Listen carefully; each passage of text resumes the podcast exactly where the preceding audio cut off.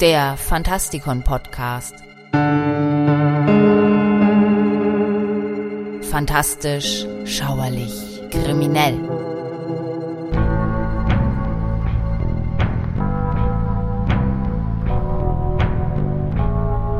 King Kong ist eine der berühmtesten Figuren der Kinogeschichte.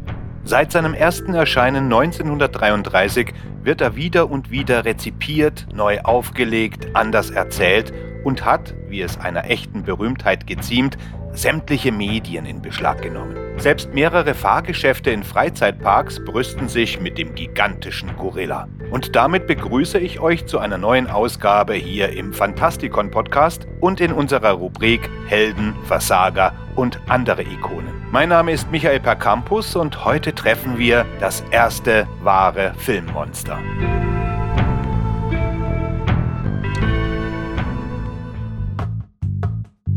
In den frühen 1930er Jahren versuchten viele Produzenten, an den Erfolg der Verfilmung von Sir Arthur Conan Doyles Science-Fiction-Roman Die vergessene Welt anzuknüpfen, einem epischen Abenteuerfilm über eine Expedition zu einer Hochebene voller prähistorischer Tiere, die von Willis O'Brien zum Leben erweckt wurden, der später eine bedeutende Rolle spielen sollte. Marion C. Cooper und Edgar Wallace haben sich die Geschichte über eine Insel ausgedacht, die von Dinosauriern und natürlich einem riesigen Gorilla bevölkert ist. Die Geschichte handelt von Carl Denham, einem Filmemacher, der sich auf die abgelegene Insel Skull Island begibt, um Kong zu fangen.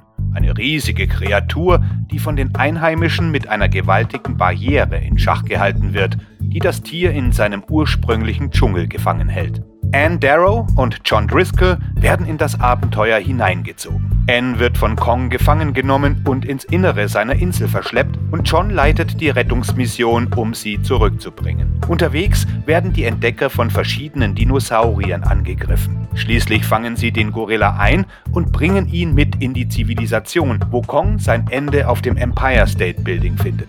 Der Film ging als eines der großen Filmabenteuer in die Geschichte ein, die in dieser Zeit produziert wurden und gilt heute als Klassiker. Die atemberaubenden Heldentaten des fiktiven Regisseurs Carl Denham und seine schicksalhafte Reise auf die Geburtsinsel von Kong waren jedoch das Ergebnis tatsächlicher Expeditionen. Wenn es nach den Produzenten gegangen wäre, wäre der Film ein Dokumentarfilm geworden. Marion C. Cooper war der Co-Regisseur und das eigentliche Mastermind hinter dem Film. Seine Faszination für die Filmkamera begann, als er seine Reisen mit dem Regisseur Ernest Chodzak dokumentierte. Mit einem Gespür für das Showbusiness nahmen die beiden ihr Filmmaterial und konstruierten eine Handlung darum, was damals als natürliche Dramen bezeichnet wurde. Und natürlich suchte er nach immer größeren Geschichten, die er auf die Leinwand bringen konnte. Hilfreich war dabei sein Interesse an den haarigen und angeblichen Vorfahren der Menschheit. Daraus wollte er etwas machen. Doch die Ursprünge des King Kong Drehbuchs lagen in der Suche nach Komodo-Waranen, die lange als ausgestorben galten. Ein anderer Abenteurer und Freund Coopers hatte damals die Insel Komodo in Indonesien besucht, um als erster einen solchen Komodo über die man sich die großartigsten Geschichten erzählt, zu suchen und zu fangen. Hier wurde die Saat von Kong gepflanzt. Die Monster waren da und warteten nur darauf, gefangen zu werden. Die menschlichen Elemente waren vorhanden. Cooper konnte als Carl Denham gesehen werden. Burden war vielleicht ein Modell für den Helden Jack Driscoll. Aber was ist mit Anne Darrow, der aufstrebenden Schauspielerin, die, ohne es zu wissen, von einem riesigen Gorilla umworben werden sollte? Die Rolle geht auf Catherine White Burton zurück, die mit ihrem Mann nach Komodo reiste und unerwartet nah an das Geschehen herankam. Sie war keine originelle Scream Queen wie Fay Ray, aber diese Gesellschaftsdame war eben auch nicht gerade zimperlich. Die Komodo-Warane waren eine Kraft, mit der man rechnen musste. Und das Paar hatte beobachtet, wie sie sich durch die schweren Gitterboxen fraßen und kratzten, in die man sie stecken wollte.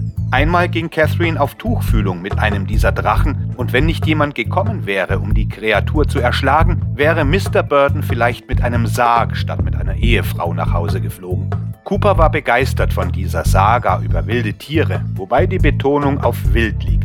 Zusätzlich zu drei Komodos hatte Burtons Team tausende von Proben aus dem Ökosystem der Insel gesammelt, darunter Tiere, Vögel und Käfer. Zwei der Drachen waren die Hauptattraktion im Bronx Zoo, sowie Kong später im Film in Ketten gelegt und der Weltpresse präsentiert wurde. Während das achte Weltwunder, wie Kong tituliert wurde, einen epischen Tod erlebte, als er von der Spitze des Empire State in den Tod stürzte, starben die Drachen als Ausstellungsstücke. Sie wurden zum Tierpräparator gebracht, damit sie als Besucherattraktionen weiterleben konnten. Die Menschen wussten zu dieser Zeit nicht viel über Gorillas und darin sah Cooper eine Chance, aus ihnen zu machen, was immer er wollte. Seine erste Idee war ein beeindruckendes Naturdrama, in dem er einen Gorilla im Kampf gegen einen Drachen zeigen wollte. Sein Plan wurde jedoch jäh zunichte gemacht, als die Weltwirtschaftskrise in den späten 1920ern hereinbrach. Kein Investor war bereit, Geld in einen Dschungelausflug zu stecken, also wandte sich Cooper anderen Dingen zu. Der Filmemacher landete bei RKO Radio Picture, wo ihm unter anderem ein Dinosaurierfilm mit dem Titel Creation angeboten wurde.